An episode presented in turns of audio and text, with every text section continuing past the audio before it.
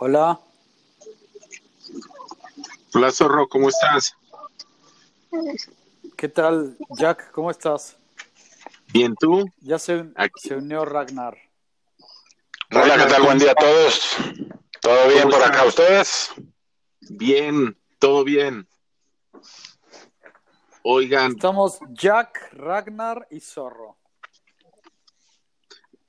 Buenísimo. Pues buenísimo que aquí nos unimos un ratito para platicar y, de un tema que la verdad este que, tiene que ya tiene mucho tiempo y, pero sigue siendo un tema bien caliente, ¿no? Un tema de debate que es y, ahora sí que para los futboleros, los pamboleros les va a gustar, que es que y este es un eh, decir un, eh, un, piloto, ¿no? De este de esta serie que queremos hacer de Absinthe, eh, hablar de todos los temas, ¿no? pero bueno, este es un tema que, se nos antojó platicar, que es qué hubiera pasado en el Mundial del 94, que la selección mexicana traía un equipo bueno, un equipo fuerte, jugadores, una combinación fuerte de, jugadores eh, que jugaban en, en México, otros en el extranjero.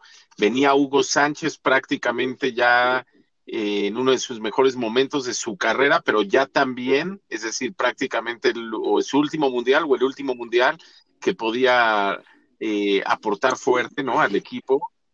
Y se da ese partido de octavos de final contra Bulgaria, después de que México había hecho una buena primera fase. Nos vamos a penaltis y perdemos en penaltis. Pero ¿qué fue lo que pasó? que México no hizo cambios y de ahí el debate de qué pasó con el director técnico, con Mejía Barón, que no, no hizo los cambios. ¿No? Y pues con eso pudiéramos, yo creo, arrancar. Ok, pues no sé si, si, si quieren empiezo yo dando mi opinión. De acuerdo, adelante. Pues yo creo que es un, es un tema que es un trauma que no hemos logrado superar. la famosa maldición, bueno, son dos maldiciones ya, ¿no? Una era la de los penaltis, que al parecer ya la hemos más o menos superado, y la otra la del quinto partido, que, que no hemos logrado ese famoso quinto partido. Creo que ahí es donde más cerca estuvimos hasta ahora. Y lo de los cambios, pues mira, como dicen, para mí el hubiera no existe. Y creo que incluso una vez que, entrevistaron a Mejía Barón tiempo después, así lo dijo. O sea, el hubiera no existe. Es una decisión que él tomó. Él incluso ahí menciona, y, yo creo que también fue más una cuestión de, de, de, mostrar quién mandaba en ese momento. Él en esa entrevista, no me acuerdo quién se la hace, este, habla que Hugo, Hugo Sánchez, se le acercaba en todo momento y sí se ve durante el partido, ya cuando estamos en tiempos extras contra Bulgaria, este, y Hugo constantemente le hablaba y le decía, casi casi como si, si fuera su, su, su asesor o su asistente, ¿no? Y Mejía Barón se ve que nada le decía, sí, sí, sí, sí, pero obviamente Hugo tratando de influir y ya tratando de entrar, ¿no? se ve que Hugo se moría de ganas por entrar. Para mí sí, sí, lo, correcto hubiera sido al menos ya al final de los tiempos extras, faltando, si tú quieres, cinco minutos, sí hacer el cambio, porque ya, ya no tenías, ya era echar tu resto, ya era echar tu resto. Aunque Mejía Barón decía en esa entrevista que el equipo estaba jugando muy bien, cosa que era cierto, ¿eh? O sea, Bulgaria ya estaba en la lona y estuvo, y, y no quería él desequilibrar al equipo para para que cayera ese gol y ya a concluir el partido, ¿no? Liquidar a Bulgaria, pero pues pasó lo que pasó. Entonces no, no, no creo que el, único culpable sea Mejía Barón, ¿no? Yo creo que todos tuvieron su, o sea, los penaltis como los tiraron, por ejemplo, García Aspe, este, no me acuerdo cómo se Bernal, era el otro, o sea, México empezó fallando creo que dos o tres al hilo, y eso pues ya no es culpa de Mejía Barón. O no sé ustedes qué opinen. Sí, bueno, de hecho, García Aspe tenía una racha fuerte de, no fallar penalti, una cosa, una racha impresionante. Bueno, sí, totalmente. La parte que, que no suena lógico era en, en pleno verano en los Estados Unidos, con el calor que hace, y que no, hagas ningún cambio, ¿no? Es decir, eh, pues naturalmente tienes que refrescar al equipo, ¿no? Es, es, decir, es la parte que yo todavía no logro este comprender. No, a ver, para mí, para mí era claro, o sea, tenía que hacer el cambio, no, no puedes dejar, para mí no puedes dejar a Hugo en la banca dos tiempos, como dice Sergio, quizá el último momento o, o el segundo tiempo, si es que estabas digamos, medio distanciado con Hugo, pero yo creo que los caprichos no se valen acá. La idea era. Y, y, creo que Sergio, para el tema del quinto partido, es, es para mí un tema de, de, actitud, o sea, de mentalidad, porque hay que tener las ganas de ganar. O sea, hay que ir a ganar y a ir con todo y a romper y a hacer cosas diferentes. Entonces, ese, la verdad, para mí me parece, aunque respeto a Mejía Barón, pero ese capricho, si, era en el, si fuera en el momento algo como realmente porque le quiero dar una lección, no, para mí no tiene lugar eso, ¿no? De hecho, el cambio y, y con, la, con el liderazgo de Hugo, cambiar esa mentalidad para quizás llegar a los, a los penalties y coño, meter un gol, pero si, si este, si, si era, ¿cómo se llama? Eh, daba clínicas de, de penaltis, ¿no? Este, ¿cómo se llama? García Aspe, daba clínicas de penaltis por video.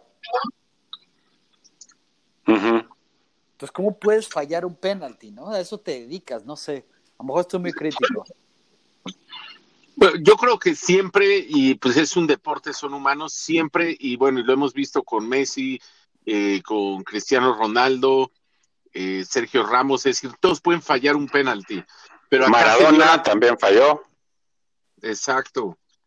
Y, pero acá se dio la combinación, ¿no? De, y que siempre yo veo que pasa eso, no solo en el caso mexicano, en otros países, que el entrenador, cuando todo está hecho para ganar, eso pasa mucho con la selección argentina, cuando no hay pretexto y está todo eh, dado para que el equipo avance, el entrenador hace algo como alguna especie de decir, eh, tengo que dejar mi marca, aquí quien manda soy yo y no los jugadores, eh, voy a hacer algo eh, que no estaba concebido, es decir, y siempre terminan metiendo la pata, ¿no? Por lo menos lo que he visto en muchas cosas así, cuando el, el entrenador busca tomar un protagonismo, ¿no? fuera de seguir al menos porque hay veces que cuando no, es decir, no sabes qué hacer, como pudo haber sido ese momento, pues entonces haces by the book, pues hago cambios, ¿no? Yo me acuerdo que en ese partido, Stoichkov, que era el, la estrella búlgara, le dijo a Hugo Sánchez después, eh, nosotros estamos aterrados de ver en qué momento entrabas. Es cierto, es cierto. En España. Pues mira, ese es mi punto. Ah, pero dale, dale, dale. perdón, hay, hay, un hay, hay un hay un hay un punto que no hemos considerado, ¿eh? O sea, el, el, porque ahorita estaba revisando el antecedente de ese juego y en el minuto 50 le expulsan a Bulgaria a un jugador, ¿sí? Ahí, en el minuto 50, ¿eh? o sea, recién iniciado el segundo tiempo. Siete minutos después expulsan a Luis García. Entonces ahí ya te cambió toda la, la, la, perspectiva del juego. O sea, de, de, de, adquirir una ventaja con un hombre más, que la selección estaba jugando muy bien, a los siete minutos un jugador tuyo se hace expulsar o lo expulsan, no me acuerdo cómo fue la jugada. Entonces ahí ya te cambió todo. Entonces, no, no únicamente recae la responsabilidad o el error en el entrenador. Más allá de si se equivocó, no, yo pienso que sí coincido con ustedes en que debe de haber hecho los cambios.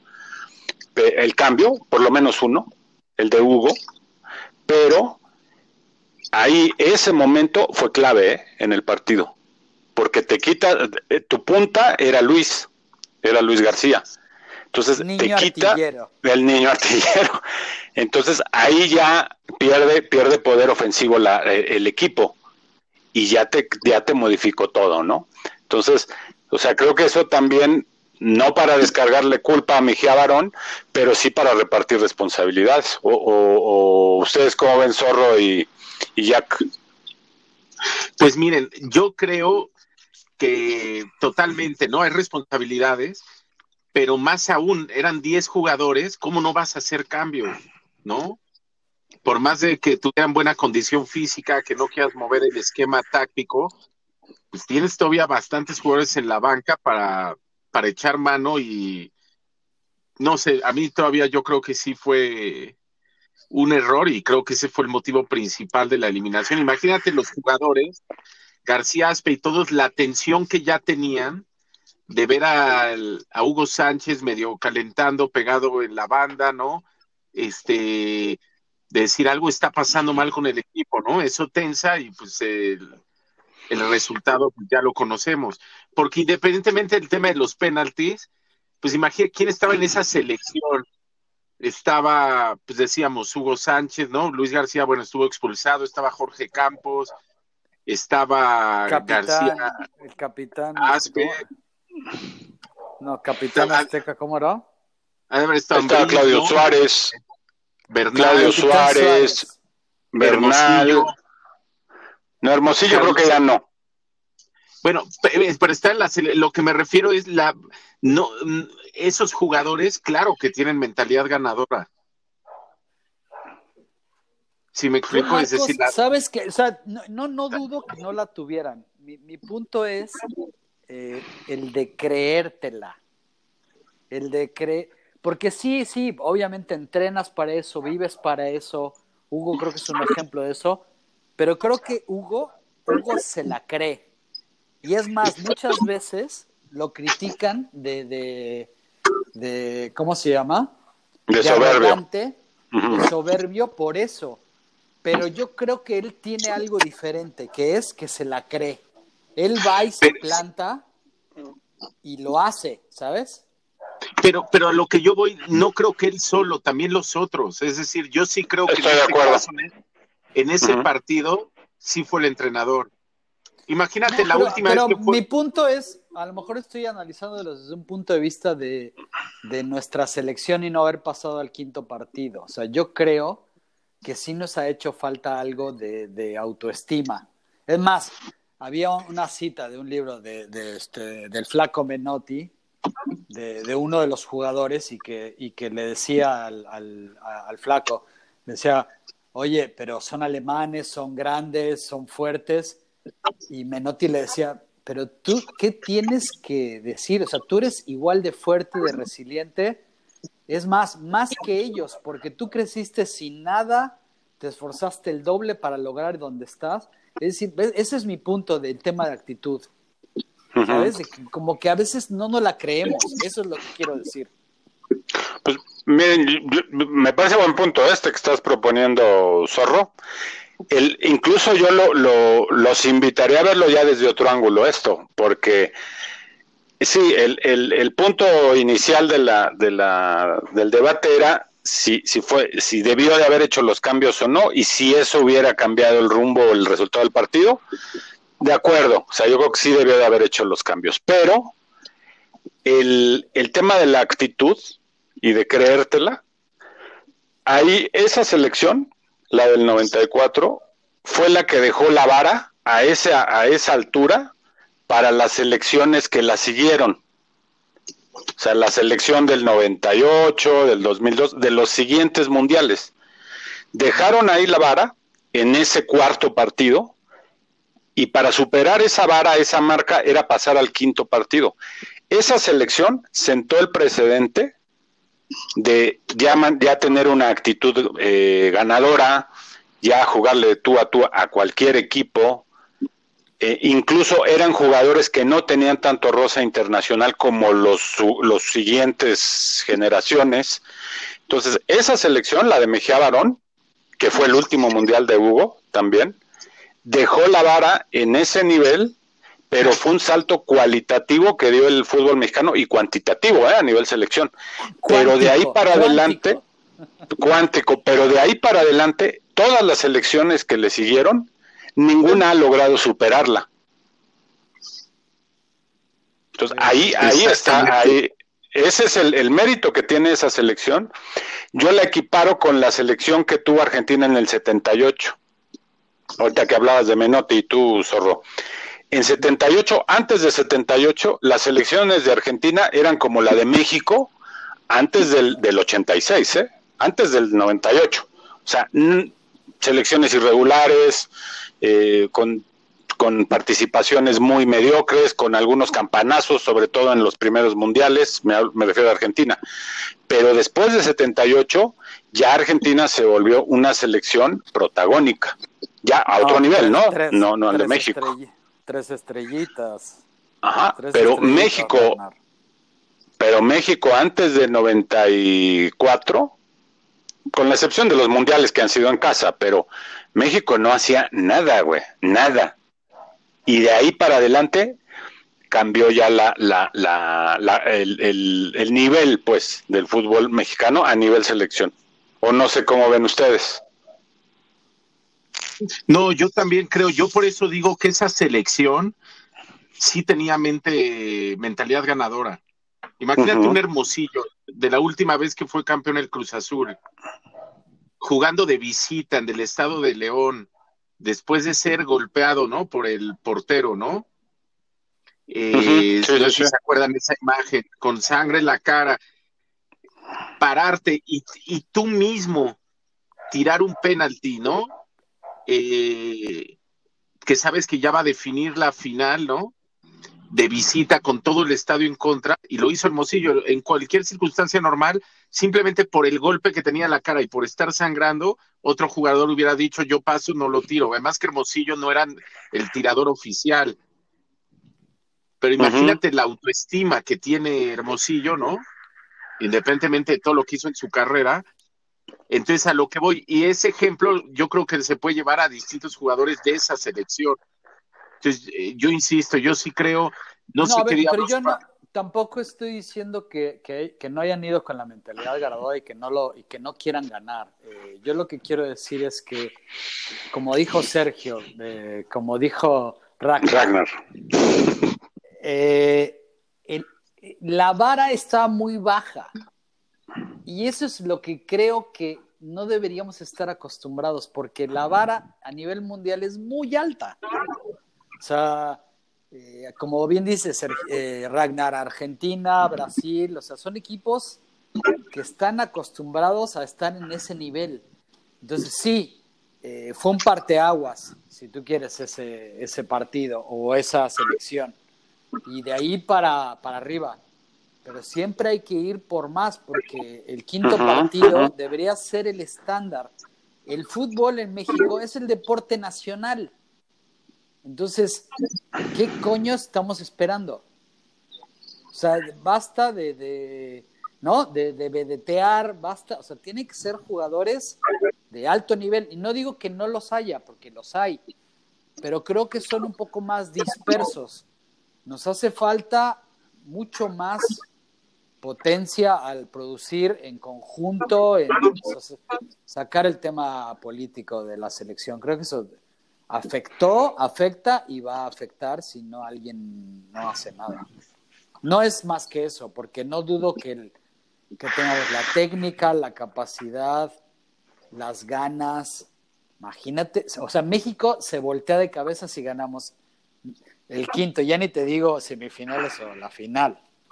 Bueno, ese partido yo recuerdo, ya lo dábamos por ganado, porque en el papel éramos más fuertes que Bulgaria y es en Estados, era en Estados Unidos, imagínate, jugamos como tu local. Segunda casa, claro. Bueno, sí, pero, pero no fue, sí, se, daba como casi como trámite, pero, pero no fue una derrota, por ejemplo, tan dolorosa como, como la que después se tuvo en el Mundial, no me acuerdo si fue el de Sudáfrica o el de Japón, Corea-Japón, que en, en un cuarto partido se pierde contra Estados Unidos que es cuando la, selección la trae Aguirre. Ese, ese, sí, ese sí fue, una patada en los huevos, man. Pero ella era de revancha, yo creo. No sé por eso, pero Pero México puede perder con quien quieras, güey, pero no con Estados Unidos. Y ahí tenías todo, incluso más favorable, porque ya nos veíamos en el, en la, casi en la final, yo me acuerdo, que, seguía no sé quién, y, y, te saca Estados Unidos, o sea, esa, esa dolió más, ¿eh? Estados Unidos hace su trabajo, Sergio. Es que uno no puede asumir que el otro no haga nada en el momento que tú no estás haciendo algo, porque los otros se están preparando y, la verdad que, el gringo, lo que sea en fútbol, pero es eh, dedicado, consistente, o sea, entonces no puedes asumir que, bueno, ya, ya lo tengo todo controlado. Por eso te digo que uno tiene que estar siempre desafiándose, no tratando de desafiar al otro. O sea, uno tiene que evolucionar y, y para arriba, para arriba, para poder estar al nivel. O sea, soy, estoy muy crítico hoy, quizás, pero. No, está bien. ¿Y quién seguía? O sea, si ganábamos el de Bulgaria, ¿contra quién hubiéramos ido? A ver si no me acuerdo, güey. Yo tampoco. Me parece que era Alemania. Y me parece que además Bulgaria avanzó, Bulgaria avanzó a las semifinales en ese mundial. O sea, sacó a Alemania. Sí, eh, si quieren para el siguiente me traigo, me llevo eso de tarea, pero sí. Sí. Pues entonces digo, no, yo no quiero, este, eh, como quitarle o, disculpar, ¿no? a la selección, pero Bulgaria no era un flan, ¿eh? Entonces, o sea, no, no era un flan. penaltis. No, exacto, pero el tema eran los cambios, ¿no? Porque Bulgaria sí claro. hizo cambios. Claro, claro. Sí, no, el caso ahí fue los cambios. Y a lo mejor perdías y ni siquiera llegabas a penaltis. Pero, ¿cómo tienes jugando 120 minutos en del sol, en verano? Imagínense, ahorita ya se autorizó que la FIFA que puedas hacer cinco, cambios oficialmente. No, ahorita en la liga están jugando cinco, ¿eh? Ya son cinco. Exacto. Tiene, lógica. Bueno, pero más bien el punto no son los cambios, es el cambio. Es el cambio de Hugo, ¿eh? O sea, no tampoco. Para mí no hay duda, ¿eh? Que lo tuvo que haber hecho. No hay duda, ninguna. Bueno, y yo creo también, perdón, que, que Hugo se lo merecía. Porque ahí tú, mencionabas. sí, porque tú mencionabas al principio, Jack, que, que Hugo estaba en, en su mejor momento. No, Hugo ya estaba en, su etapa de, madurez, ya casi de retiro, porque Hugo en su mejor momento es en el, en el 90, cuando México no, va por el, ajá, por el tema de los cachirules. Entonces, ahí Hugo, Hugo era el mejor delantero del mundo, era botín de oro, ya pentapichichi o tetrapichichi, no sé cuántos llevaba en ese momento. Ese era el mundial de Hugo y no fue la selección. Entonces, el otro mundial, que, fue el de Estados Unidos, sí se merecía Hugo que ese último partido, si tú quieres como, como, como, no homenaje, ¿no? Pero sí como reconocimiento a todo lo que le dio al fútbol mexicano y al fútbol mundial, este, era que lo, que lo metieras, ¿eh? Que lo metieras. Ahí sí fue una cabronada de Mejía Barón. Y yo estimo y respeto muchísimo ¿eh? a Mejía Barón se me hace el mejor técnico que ha tenido junto con Menotti la selección mexicana. Pero sí, sí, por honor a quien honor merece, ¿no? Y Hugo se merecía eso y no se la dieron. Al igual que no le dieron el, un, juego de retiro, de, de, homenaje de retiro, que fue contra Paraguay. Yo me acuerdo que fue una, una un chiste ese partido de, de despedida de Hugo. No sé si se acuerdan también de eso. Sí, no, bueno, y después me parece que acabó tan del, tan del América, Hugo, ¿no? Que, que ya es lo peor. no, eh, eh, sí, no, bueno. Eh, Ragnar, no puedes aquí este balconearte así, ¿eh? No, bueno. Oigan, pues, ¿qué, qué, opinan que hagamos una plática, o, la siguiente, el siguiente podcast lo hagamos de Hugo? Yo estoy. Me gusta. Me gusta, me gusta la idea. Contamos sus buenos momentos. Y los malos también. ¿Cuáles malos? Pues, no, si los tuvo, ¿cómo no? Pues él acaba de decir este Jack, ¿no? exacto. Muy bien. Bueno, y de entrenador, de entrenador le fue bien con los Pumas, pero en la selección yo sí creo que, que no hizo buen papel. Pero lo hablamos. Lo hablamos, lo hablamos porque él está pidiendo, yo dejaría eso como, como de los, de lo que hablaremos en la próxima. Hugo está pidiendo que le den a la selección, él nos lleva al quinto partido, el sexto y séptimo, si se la dejan cuatro mundiales seguidos. Para mí están concedidos, pero bueno, lo platicaremos en el siguiente podcast. Me late. Vale, pues, vale, pues un abrazo. Un abrazo. Igual, abrazo colectivo. Nos vemos. Adiós, Ragnar, zorro. Bye. Chao, chao, chao.